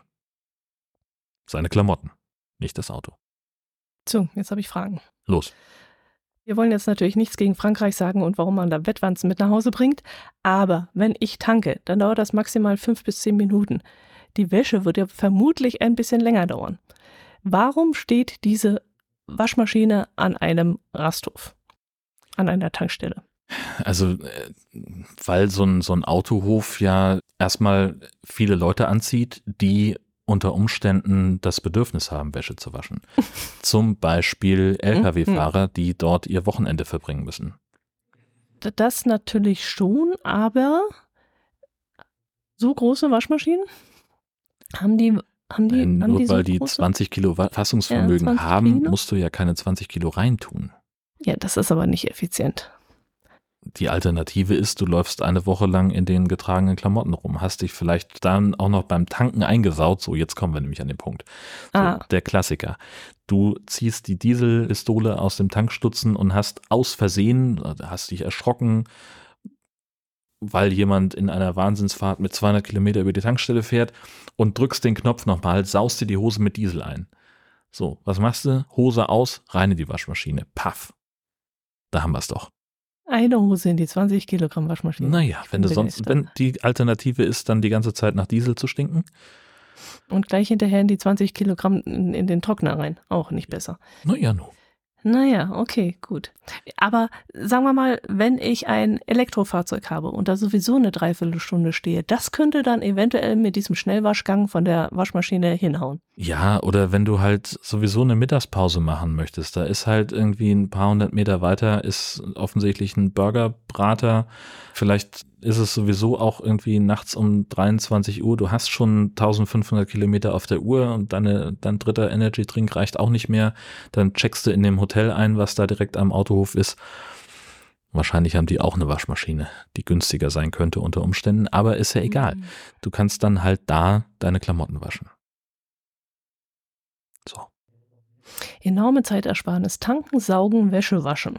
Achso, die gehen davon aus, dass du dann auch gleichzeitig, nachdem du getankt hast, dein Auto noch aussaugst und. Wenn du äh, sowieso hübsch die. Zeit hast, weil deine Wäsche noch nicht durch ist.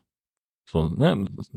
Fang, überlegen wir es auch mal. Du, du fährst daran, tankst, denkst dir, ach, die Hose ist sowieso dreckig und ich habe ja im Wohnwagen auch noch irgendwie einen Satz äh, Bettlaken und die Unterwäsche vom Urlaub, was soll's, wir schmeißen das alles zusammen rein, kommt in die Waschmaschine, so dann läuft die vielleicht eine Stunde und du hast aber dann irgendwann hast du schon gegessen, hast dir die Beine vertreten und sagst, ja, scheiße, halbe Stunde läuft's immer noch. Ach komm, dann saugen wir noch schnell das Auto.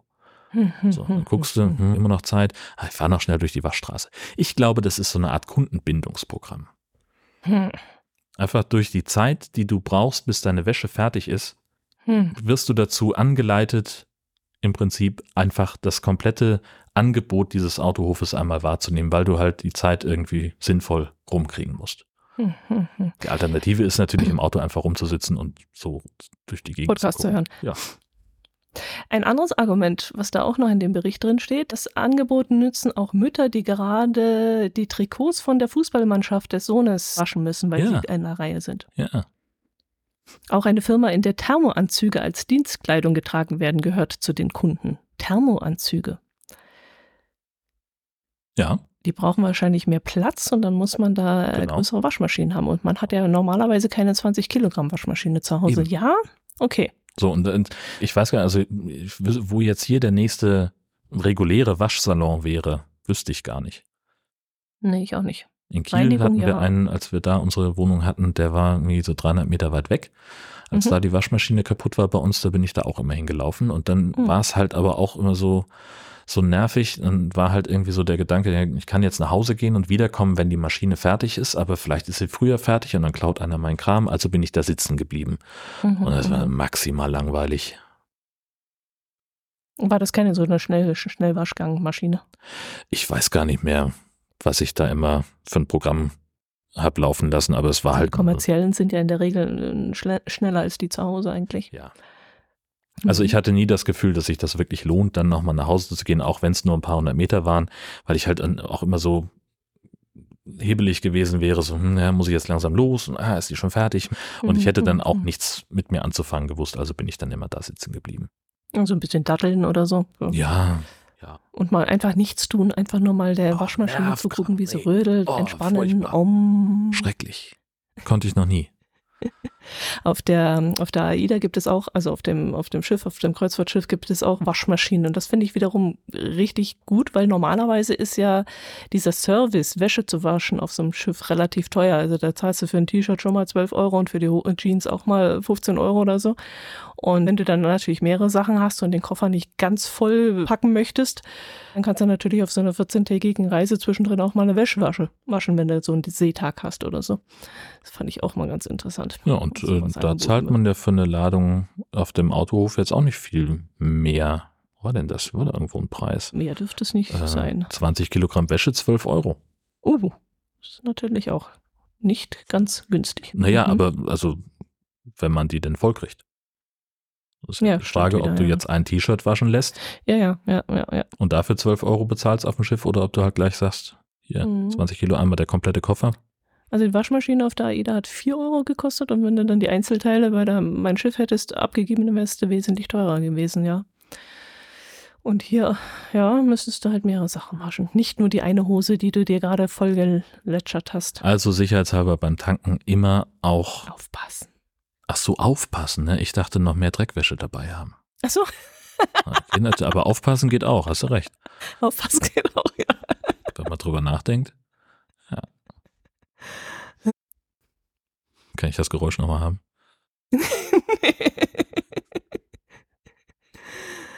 Ach je. Ich habe eine Lehrerin mitgebracht. Vielleicht könnt ihr die uns erzählen, wie man richtig Wäsche wäscht. Na, jetzt bin ich gespannt.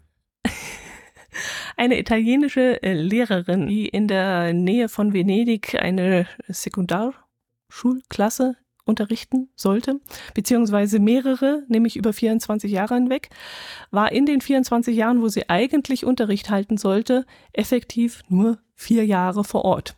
Die restliche Zeit hat sie mit diversen Krankenständen verbracht, mit Ferien, mit Genehmigungen für die Teilnahme an Konferenzen und Fortbildungen und einfach nur durch blanke Abwesenheit. Und das, dagegen ist dann ihr Arbeitgeber vorgegangen, hat sie dann entlassen wollen. Dagegen ist sie dann wiederum vorgegangen und dem wurde dann auch erstmal zugesprochen. Das heißt, sie durfte dann wieder an ihrem Arbeitsplatz erscheinen.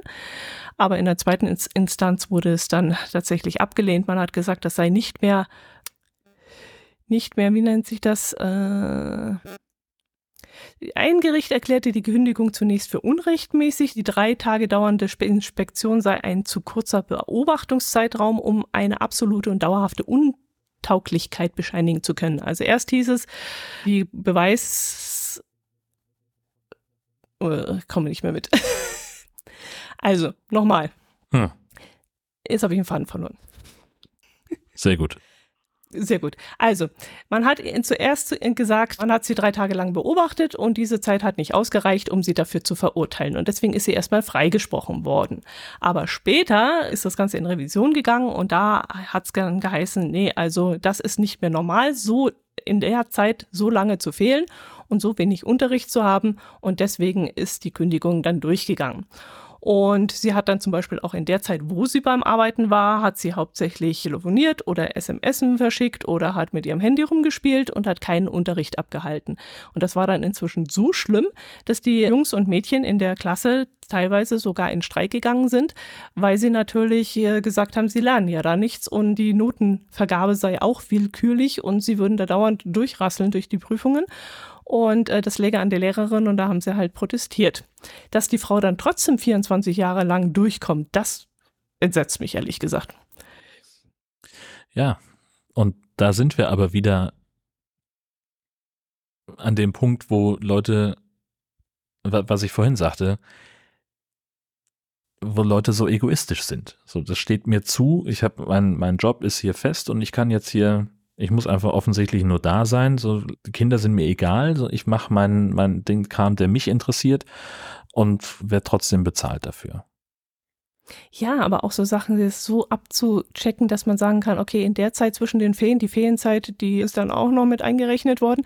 Also, dass sie dann zwischen, der Ferien, zwischen den Ferien es geschafft hat, sich dann krank schreiben zu lassen. Insgesamt sogar 67 Mal in den 20 Jahren von 2001 bis 2021. Und diese Tage, diese Krankschreibungen haben dann zwischen 40 und 160 Tage gedauert.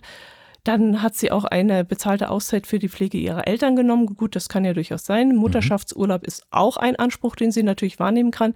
Aber 24 Jahre lang so durch sich da durchzumogeln, das ist schon, da gehört schon viel dazu. Ja, richtig. Also die, die Nerven muss man erstmal haben. Aber es ist trotzdem nichts, was ich jetzt deswegen respektieren könnte, ehrlich gesagt. Nein, bestimmt nicht, aber du hast recht, die Nerven muss man erstmal dafür haben. Wie kann man so, so tough sein, Ja, sich darüber keine Gedanken zu machen? ja, das ist für mich komplett nicht nachvollziehbar. Also da so, so faul wie ich selber in der Schule war, so äh, sehr bin ich ja dann doch äh, irgendwie mit meiner Arbeit verhaftet. Also ich habe ja schon also jetzt noch mehr, aber auch schon beim NDR immer so ein bisschen schlechtes Gewissen gehabt an Tagen, wo ich nichts gemacht habe, wo ich einfach mich mit anderen Sachen beschäftigt habe, wie im Zweifelsfall den ganzen Tag auf Twitter rumzuhängen oder wie bei Facebook alberne Spiele zu spielen. Und da war es ja nicht so, dass es, also ich arbeite ja als freier Mitarbeiter. Und das ist ja meine eigene Entscheidung, ob ich was machen will oder nicht. Und wenn ich jetzt mich entscheide, an diesem Tag mal nichts zu machen, sondern einfach nur da zu sein, dann werde ich halt nicht bezahlt. Ähm, Mhm. Also es hat niemand einen Nachteil dadurch, dass ich nichts tue. In diesem Fall dieser Lehrerin ist es ja aber so, dass sie dann den, den Kindern aktiv was vorenthält, was denen ja Mhm. selber auch zusteht. Das weiß ich gar nicht. Was unterrichtet sie nochmal? Literatur und Philosophie. Ja, gut. Wird sie wahrscheinlich auch das gesagt jetzt haben. wieder ein Fach, das du abgewählt hättest. Ja, komplett. Absolut. definitiv. Ja, da, also, nee.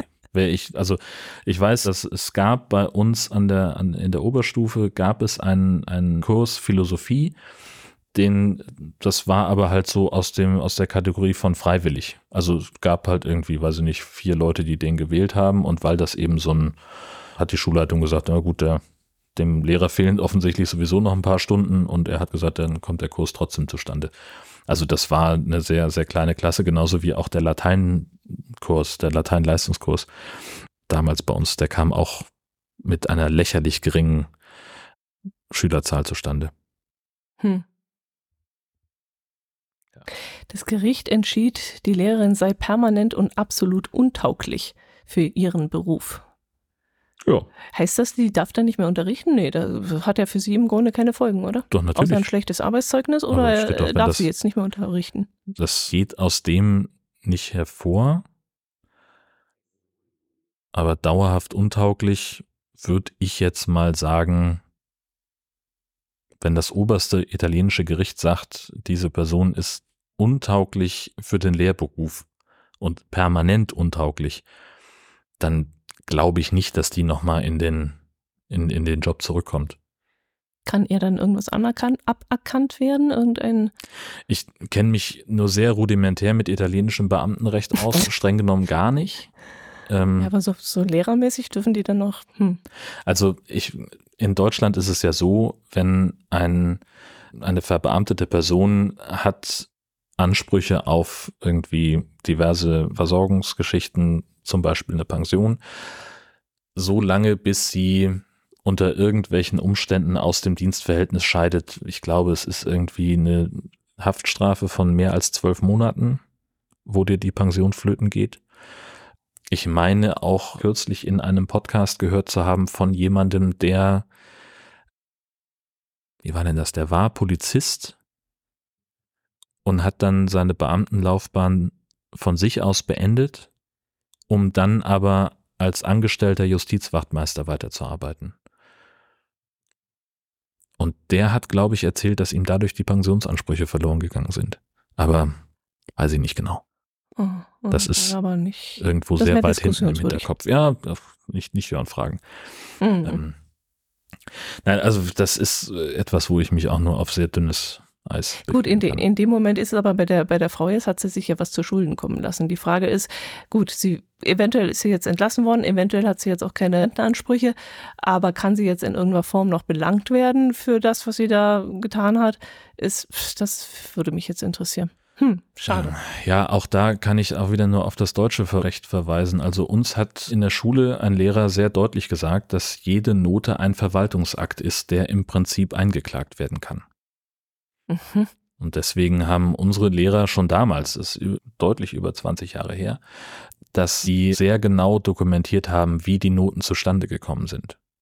Mhm, mh. Also, ne, also unser Klassenlehrer damals, hieß nicht Klassenlehrer in 11., 12., 13. Klasse, aber das Äquivalent davon, der hatte, der hat nach jeder Stunde für jeden eine Note aufgeschrieben, Mitarbeit beispielsweise. Okay. Und hat daraus dann eine, eine mündliche Note nach einem gewissen Schlüssel erstellt. Von jedem? Ja. Oh, okay. So, also wie gut hat sich jetzt der Jörn in dieser Stunde beteiligt? So ja, auf der einer Skala. oder hat er sich immer zwei rausgekriegt? Nein, nein, der hat für nein, nein, der, das hat er hat er uns auch ganz stolz gezeigt. Er hatte dann irgendwie so einen Vorläufer vom Smartphone, wo er das dann eingetragen hat. Hatte richtig eine Excel-Tabelle, wo für jede Stunde für jeden ein, eine Note drin stand. Puh. Und die wurde dann irgendwie, was weiß ich, aufaddiert, Durchschnitt gebildet, keine Ahnung, und verlost dann ja mit einem gewissen Faktor in die, in die Endnote mit ein. So mündliche. Beteiligung, schriftliche Ergebnisse. Ähm, mhm. Und dafür gab es dann eben Noten und dann noch irgendwelche Sonderleistungen wie ein Referat beispielsweise. Und so hat er seine Noten erstellt und er konnte mhm. für das ganze Schuljahr zu jedem Zeitpunkt nachvollziehen, auf welchen Notenschnitt man in dem Moment stand. Also wir hatten einen Physiklehrer, der hat sich dann immer zwei rausgegriffen und das hast du dann im Laufe der Unterrichtsstunde gemerkt, weil wenn du dich nicht gemeldet hast und es wurde trotzdem eine Frage an dich gestellt, mhm. dann hast du gewusst, aha, okay, ich bin heute dran und dann musstest du halt ein bisschen effektiver mitarbeiten. Naja, so und das war eben zum Beispiel auch ein, ein Tipp, den eine befreundete Lehrerin unserem Gasthinie gegeben hat, die ja anders als Abby damals auch Noten mit nach Hause bringen musste, weil das Ziel war oder die, die Ansage war, sie macht diesen Austausch und soll aber möglichst das Schuljahr nicht verpassen. Mhm. Und das war natürlich für sie, also sie ist sowieso eine sehr fleißige Schülerin, die, die sehr viel arbeitet für die Schule, die sehr viel macht. Und für sie war das ganz, ganz schwer mit dieser Sprachbarriere, dann natürlich auch auf einem, auf einem Level von weiß nicht, Klasse 11, wo sie eingestuft worden ist, da mitzuhalten. Du kannst natürlich schlecht mit einem, mit dem Wissen einer, einer, eines Deutschkurses an einer italienischen Schule Deutsch auf Oberstufenniveau mitmachen. Mhm. Ne, das ist sowieso schon schwer. Und sie hat sich dann halt auch ganz gezielt auf die Sachen konzentriert, wo sie eine Chance hatte. Wo sie halt mhm. einfach wusste, also Griechisch zum Beispiel, kann sie gut. Das Problem war halt dann die, die Übersetzung. Sie kann natürlich Griechisch am ehesten auf Italienisch übersetzen, schlechter auf Deutsch. Aber ihr Lateinlehrer zum Beispiel ist ihr sehr entgegengekommen. Die hat gesagt, mach die Übersetzung, zeig mir, dass du das kannst. Mach's halt auf Italienisch. Das dauert dann ein bisschen länger, bis ich das für mich selber wieder übersetzt habe. Aber dann, wenn deine italienische Übersetzung passt, dann kriegst du dafür auch eine Note. Und so ist sie bei Mathe und, und Chemie und den ganzen Naturwissenschaften und Fächern hatte sie weniger Probleme. Und um jetzt wieder den Bogen zu schlagen zu dem Anfang meines Satzes, eine befreundete Lehrerin von uns hat gesagt, in allen anderen Fächern mitmachen, immer melden, das sagen, was du kannst. Mhm. Weil die mündliche Note der wichtigere Teil der Note ist. Die Klausuren sind fast zu vernachlässigen, wenn du eine gute mündliche Mitarbeit hast. Okay, okay. Na, so gewichtig war das bei uns, Gott sei Dank nicht. Okay. Ja, da gibt's relativ klare, klare Regeln dafür, wie Noten entstehen. So, und wenn du halt, hm. ich weiß nicht, wie es, wie es hier ist, wie viele Klassenarbeiten, die dann tatsächlich schreiben und Tests und so weiter, die dann die schriftliche Note bilden, aber das ist ja im Verhältnis viel weniger als das, was im Unterricht an mündlicher Mitarbeit notwendig, äh, möglich hm. ist. Mhm. Jetzt sind wir schon wieder bei der Schule gelandet. Um ja, tut mir auch leid. Und wir kamen, ja, ne, weil du ja auch von der Lehrerin angefangen hast. Ja, natürlich. Ja, vielleicht hängt es damit zusammen. Ja, wahrscheinlich. Hm. Nee, war mir bloß so aufgefallen, wie man so sich 24 Jahre lang durch den Arbeitsleben mogeln kann. Gerade da, wo man als Lehrerin ja auch unter Beobachtung steht und ganz viele Zeugen jedes Jahr auf neue vor sich sitzen hat.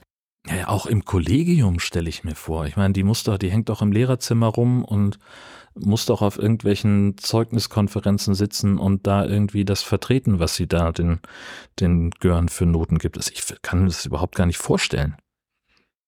Ja, aber dass, dass ein, ein Lehrer den anderen irgendwie, würde ich jetzt als Kollege wahrscheinlich auch nicht machen, würde ich auch sagen, geht mich nichts an, das müssen, müssen andere tun. Aber, aber die Schüler, das kann ja nicht sein, dass 24 Jahre lang das einfach unter den Tisch gekehrt wurde, dass die Schüler sich beschweren über Noten und über Behandlung und über, dass die da unterm Handy hängt und so. Ja, wobei ich erinnere mich, dass es auch bei uns an der Schule äh, häufiger mal Beschwerden über Lehrkräfte gab häufig genug Sportlehrer, die irgendwie unangenehm waren. Von Schülerseite aus ja, oder ja, von Kollegen genau. aus? Nee, von, von Schülerseite aus. Dann das mhm, irgendwie, mhm. keine Ahnung, wir hatten da einen, das, das habe sogar ich mitbekommen, das hab, oder sogar ich als unangenehm empfunden. Das war auch in der Oberstufe und ich weiß nicht, was hatten wir, irgendeine Ballsportart und natürlich war dann irgendwie vorher gemeinsames Aufwärmen und ihm war eben Stretching ganz wichtig. Und der hat so unangenehm gegrinst, als er da in die Runde guckte, wenn, wenn die ja, Mädels letztlich irgendwie, mm. also es war, da hat sogar mal jemand anonym einen Artikel in der Schülerzeitung platziert, so dass also ausgerechnet bei diesem Lehrer die Mädels dann doch eher auf weite Klamotten setzen. Mm. Ja, ja sowas muss man ja dann erst recht nachgehen. Ja, und haben wir auch gemacht. Und das, das weiß ich nämlich auch noch, dass es da Beschwerden gab und dass da eben das dann eher so abgetan wurde. Mhm. Wobei es natürlich für, für blöd Grinsen natürlich auch schwierig ist, das zu beweisen, gell? beziehungsweise dagegen vorzugehen. Also es gibt ja auch auf, auf Social Media immer mal wieder Geschichten von, von Leuten, die, von Lehrkräften, die deutlich übergriffiger geworden sind. Ne? So der Klassiker irgendwie, der Lehrer, der genau zehn Minuten nach Ende der Stunde mit immer dem gleichen Kettchen in die Damenumkleide kommt und sagt, so hat das eine von euch verloren, weil mhm. er halt weiß, dass die dann da in Unterwäsche stehen oder ah. vom Duschen kommen oh, oder was. Mir was. Messer in der. Also habe ich schon, schon mehrfach gelesen, dass das offensichtlich ein beliebter Trick sein soll. Und wenn man solchen Leuten dann nicht beikommt, das ist ganz schwierig. Ja, die Frau, die wird ja wahrscheinlich auch ganz klein angefangen haben. Die Lehrerin hat es mal hier mal, da mal ausprobiert, ja, wieder mal genau. eine Krankschreibung, mhm. wieder. Und dann hat sie gemerkt, damit fun das funktioniert, damit kommt sie durch. Und hat sich das vielleicht auch langsam aufgebaut alles. Ja. Naja, gut. Hm. Dann haben wir noch Kommentare gekriegt. Ich glaube, wir haben noch mal Kommentare bekommen.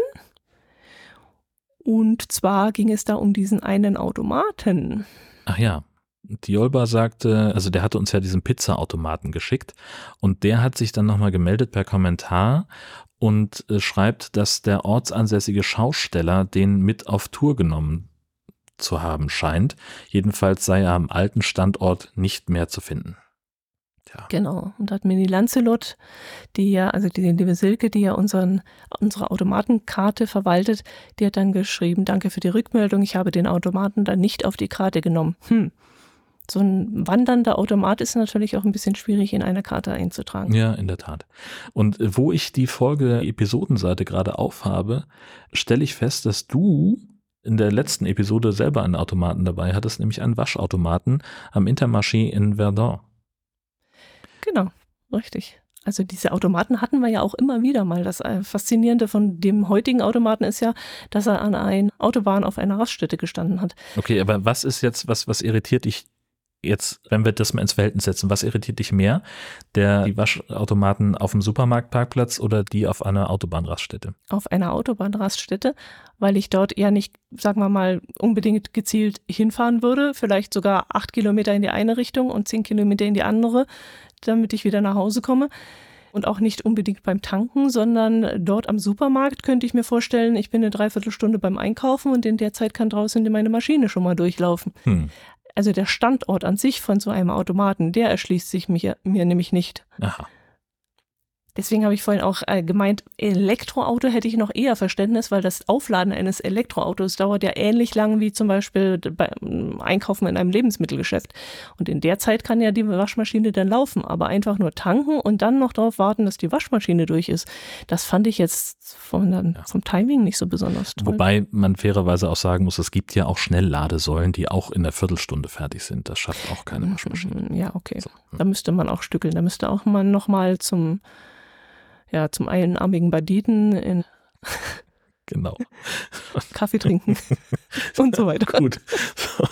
Ich, ich, ich sehe dich gerade, wie du am einarmigen Banditen sitzt, um die Zeit zu, zu überbrücken und dein Herz allerliebster kommt rein und sagt, so, ich habe die Wäsche jetzt in der Maschine, gib mal das Kleingeld und du so, ah, Oh, ich verdammt. Das gerade in den einarmigen Banditen gesteckt. Drück die Daumen, dass wir gleich waschen können. ich hoffe doch, dass man vorher das Geld reinstecken muss, bevor man die Wäsche reintut. Na, es hätte ja sein können, dass es da irgendwie noch Abspracheprobleme zwischen euch gab. So von wegen so, ja, ich habe die Wäsche jetzt drin und er sagt so, oh nee, warte, ich habe noch ein paar Socken oder sonst irgendwas. So den 10 Kilo Socken aus dem Kofferraum schleifen. Ich mache das gleich, gehe schon mal vor. So, und dann denken beide voneinander, der kümmert sich ums Geld. Mhm. Puff, stehst du da. Mhm. So, geht ganz schnell. Geht so schnell.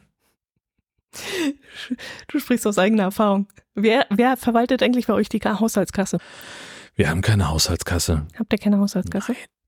Wir gehen abwechselnd einkaufen. Gesche kümmert sich um die Miete, allein deswegen, weil das von ihrem Gehalt abgezogen wird. Was, wie haben wir das denn aufgeteilt? So ach, was ist, wir das, was gemacht werden muss, wird gemacht und wird bezahlt. Okay, also da gibt es keine. Kasse, wo dann nee.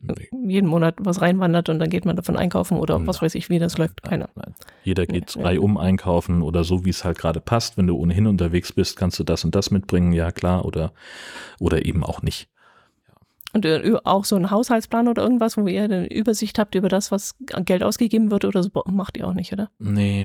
Also habe ich mir immer mal vorgenommen dann bin ich aber äh, so ungefähr nach einer Woche meistens dann auch zu faul, das nachzutragen, weil ich müsste ja dann aus den Kassenzetteln, die muss ich erstmal mitnehmen und dann muss ich die noch in diese Liste eintragen und das möglicherweise dann auch noch irgendwie kategorisieren. Boah, nee. Nee. Ich komme bloß gerade drauf, weil jetzt auf, auf Instagram ist da gerade so ein Ding im Laufen oder ist fast schon wiederum, glaube ich, wo junge Leute so eine komische Mappe haben mit so Klarsichtfolien innen drin eingeheftet. Und da haben sie halt so viele verschiedene Kategorien wie Kosmetik, Freizeit, Lebensmittel, blau und blub. Und da stecken sie dann das Geld rein. Und mhm. je nachdem, was sie dann ausgegeben haben, nehmen sie sich dann Geld wieder raus und freuen sich dann, wenn am Ende des Monats Geld übrig ist. Und das fand ich so wahnsinnig umständlich, weil A, zahle ich ja kaum noch was mit Bargeld. Ja. Also ist ja sowieso sehr umständlich und B weiß ich jetzt nicht, ob das so gut funktioniert. Deswegen wollte ich mal fragen. Ja, also das ist ja, es kommt ja immer drauf an, also auf die, auf die eigenen Lebensumstände. Also ich habe mich zum Beispiel eine Zeit lang immer sehr gewundert, dass pünktlich äh, zum Monatswechsel in der Postfiliale, in der ich dann regelmäßig war, auf einmal irgendwie ein Security-Mensch stand und dass da mehr los war als sonst. Mhm. Ja, weil es halt und das, ich habe dann irgendwann mal nachgefragt, ist hier irgendwie Gefahr im Verzug? Was, was, wo ist das Problem? Und sie sagt, naja, es gibt eben Leute, die kriegen ihr, ihr Hartz IV damals noch oder ihr hm. Arbeitslosengeld mhm. überwiesen und die heben dann erstmal alles vom Konto ab, damit es dann weg ist vom Konto und dann teilen sie sich das so über, über den, den Monat ein. Und äh, da kenne ich einige Leute, die halt mehr budgetieren müssen, als ich das zum Glück muss. Also so Alleinerziehende, zum Beispiel, die haben halt einfach einen anderen finanziellen Struggle als ich. Ich bin ja wahnsinnig privilegiert mit der Lebenssituation, wie wir sie haben. So, ich, ich habe diese, dieses, dieses, den, den Bedarf nicht danach zu budgetieren. In ganz Aber vielen was bringt Fällen. es dann, dann alles ab? Achso, die werden nicht alles abheben, sondern nur einen gewissen Betrag abheben und den werden sie sich dann e-, einteilen. Das ergibt dann Sinn, um eine gewisse Kontrolle zu machen. Naja, gut, du hast ja, ne, du hast halt irgendwie Fixkosten, die du jeden Monat bezahlen musst, mhm. wie zum Beispiel die Miete. Das muss schon mal gesichert sein, wenn die nicht mhm. sogar gleich vom Amt bezahlt wird.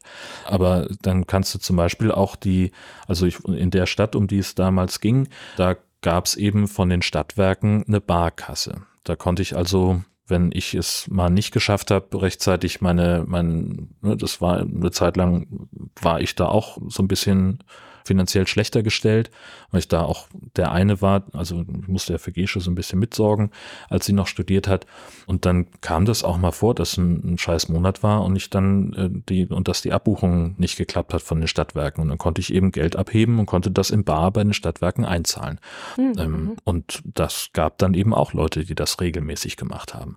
Mhm. Ähm, mhm. und so kannst du dann natürlich dann auch deine ja, letztlich Häufchenbildung machen ne? und sagst, okay, ich habe jetzt für diese Woche Betrag X und das muss für alles reichen. Das muss für meine Fahrkarte reichen, die muss für die Lebensmittel reichen und für alle Luxusartikel, die ich mir so leisten möchte. Und wenn du Glück hast, dann kannst du am, am Ende der Woche noch was zur Seite legen, um noch irgendwie was extra zu haben. Mhm. So. Das ist zum Beispiel so eine, so eine Geschichte. Und klar, muss man dann eben einen, einen Budgetplan machen, der der das auch trägt und abbildet. Und da kann es sinnvoll sein, das entweder in Bar da zu haben, weil man es dann auch wirklich sieht. Also das ja. habe ich immer so empfunden in den Zeiten, wo ich, wo ich schlechter verdient habe. Eine Ausbildung zum Beispiel habe ich von 500 Euro netto gelebt. Und 300 Euro waren im Monat schon für die Miete weg. Mhm. Ähm, und da musste natürlich ganz anders hingucken, was mache ich denn mit dem restlichen Geld? Und ich habe es als einfacher empfunden, das in Bar vor mir zu haben, und wirklich auch aus dem Portemonnaie zu nehmen, anstatt ja. einfach die EC-Karte durchzuziehen. Und da habe ich immer schneller den Überblick verloren damals. Ja, jetzt wo du so sagst, das ist natürlich wirklich so. Man sieht das Geld, sieht, wie es weniger wird und kann dann schneller reagieren. Umgekehrt, wenn ich ein Haushaltsbuch führe, ist die Frage, ob ich es mir dann am Ende des Monats nochmal hernehme und schaue, wo das Geld eigentlich hingegangen ist. Mhm. Gut, ich würde es wahrscheinlich machen, wenn es knapp wäre. Dann würde ich wahrscheinlich sagen, jetzt muss ich mal schauen, wo es hingegangen ist, weil gegen Ende des Monats wird es knapp. Ja, ich weiß es nicht. Muss wohl jeder seinen Weg finden, wie man es dann am besten kontrollieren kann. Ja, und also ich weiß von mir, also in der Zeit, wo ich das, wo ich das probiert habe, es hat nichts geändert, als ich ein Haushaltsbuch geführt habe, dass ich mir einen, nicht, nee? einen Budgetplan ge, geführt habe, sondern ich hatte dann eben so ein bisschen, weißt du, wie wenn man so eine ganz, ganz strenge Diät macht und sich überhaupt keine, keine Ausreißer gönnt. Weil ich so das Gefühl hatte, ich muss das irgendwie hinkriegen, mit diesem Geld über die Runden zu kommen. Dann war irgendwann der Drang danach, irgendwas sich irgendwas zu gönnen. So ähnlich wie bei einer strengen Diät. So, ich esse jetzt die Pizza und danach noch ein Eis, weil ich Bock drauf okay. habe. Das hat mir dann häufig genug den Hals gebrochen. Okay. Für einen oh. bestimmten Monat, dass ich dann irgendwas gekauft habe, von dem ich wusste, das ist jetzt total unvernünftig, aber ich habe tierisch Bock darauf, genau das jetzt zu machen. Hm. Und dann habe ich es halt den Rest des Monats Nudeln mit Ketchup. Also siehst du, da bin ich anders gepolt. Das würde bei mir, glaube ich, sogar funktionieren. Da bin ich dann, da bin ich dann richtig gut drin, dann wirklich noch mehr zu sparen. Interessant. Ja. Ja, gut. Dann würde ich sagen, sind wir soweit durch, oder? Sind wir soweit durch? Wollen wir noch ein paar Schlusssätze sagen? Ja, wenn dir welche einfallen, würde ich mich freuen, wenn du ja. die sagen würdest, weil ich mir ja, mir fällt das jetzt ein bisschen schwer. Ja, also wir haben uns dazu entschieden, dass das hier die letzte Folge ist vom Nord-Süd-Gefälle. Einfach deswegen, also ja, die, die Pause, die wir jetzt hatten seit der letzten Episode, die ist natürlich hauptsächlich entstanden, weil uns irgendwo Leben im Weg war. Sei es Urlaub, sei es irgendwelche anderen Geschichten, die eine Aufnahme verhindert haben. Aber wir haben eben auch darüber gesprochen, dass es, und das kann, das lasse ich mal bei mir, also mir fällt es zunehmend schwer, mich auf dieses, auf das Nord-Süd-Gefälle einzulassen. Das ist, ich mag das immer hier, wenn wir uns unterhalten und das hin und her. Das ist immer alles ganz schön. Aber ich habe das als zunehmend anstrengend empfunden.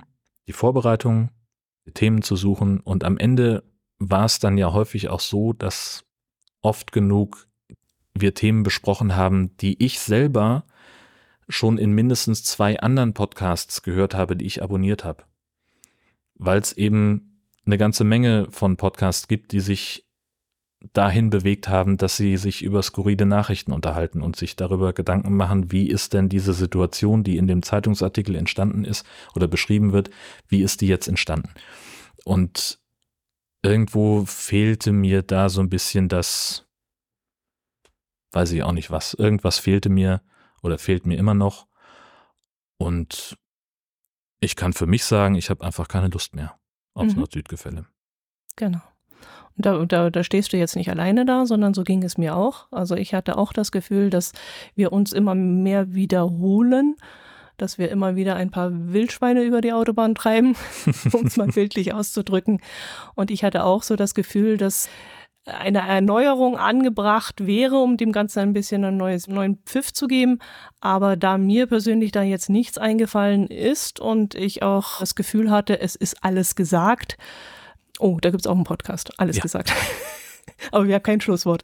Ja, und deswegen schließe ich mich da absolut an und ich denke einfach, es ist jetzt Zeit, der richtige Zeitpunkt, um dem Ganzen einen Abschluss zu geben. Wir hätten vielleicht noch die 100. Episode voll machen können, aber ich finde, eine 96 ist auch ganz schön. Das kann man dann einmal so rumdrehen und einmal auf den Kopf drehen und ergibt beides mal 96.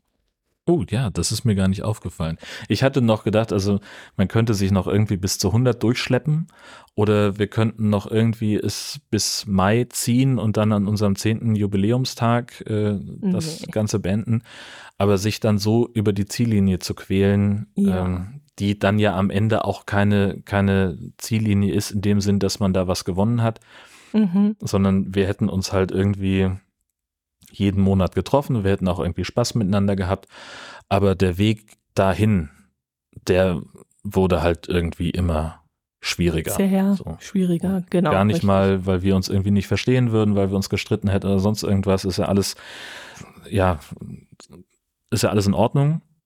Es ist dann auch wieder unheimlich erleichternd, wenn man, und da sage ich großes Dankeschön, wenn man sagt, ich habe eigentlich keinen Bock mehr drauf und da kommt dann nur zurück so, ja, okay, ich eigentlich auch nicht mehr. Ja. ja. Wenn man es so beenden kann, so ein, so ein Projekt, das über so lange Zeit gelaufen ist, dann finde ich, geht es eigentlich kaum besser. Ja, und vor allem auch wenn es nur einseitig gewesen wäre, muss man das einfach akzeptieren und sagen, so ist es und, und ja, es muss beiden Spaß machen und man muss mit einfach dahinter stehen noch weiterhin und das tun wir einfach jetzt nicht mehr und deswegen ist es einfach an der Zeit zu sagen, ja, tschüss, schön war's. Wir bedanken uns ganz herzlich bei euch allen, die ihr uns so zahlreich gefolgt seid und uns so tolle Themen immer zugesteuert habt und wir haben wahnsinnig viel Spaß daran gehabt an diesen Themen und auch an eurer Mitarbeit. Ein herzliches Dankeschön möchte ich dich auch in diesem Zusammenhang zur Silke sagen, die uns hier auch wahnsinnig viel unterstützt hat und diese wunderbare Karte am Leben gehalten hat, auf der alle Automaten verzeichnet sind. Herzliches Dankeschön dafür. Und ja, es war eine wunderbare Zeit, war toll, hat Spaß gemacht. Danke, Jörn, auch an dich. Ein ganz toller Gesprächspartner. Ich habe viel gelernt in der Zeit, wo wir miteinander gepodcastet haben. Und jetzt würde ich sagen, ein weinendes und ein lachendes Auge. Und wir werden uns auf jeden Fall wiedersehen. Genau. Und du hast auch ganz viele andere Projekte noch, die du uns Podcast-Hörern noch weiter, weiter präsentieren wirst. Und da freue ich mich auch drüber. Und ja, dann würde ich sagen, einfach Servus, oder? ja, wir treffen uns nicht mehr wieder in der Mitte nee. des Monats um zwölf. Danke, Dotti, genau. für fast zehn Jahre. Mach's gut, Jan. Tschüss. Und macht ihr es da draußen gut. Servus.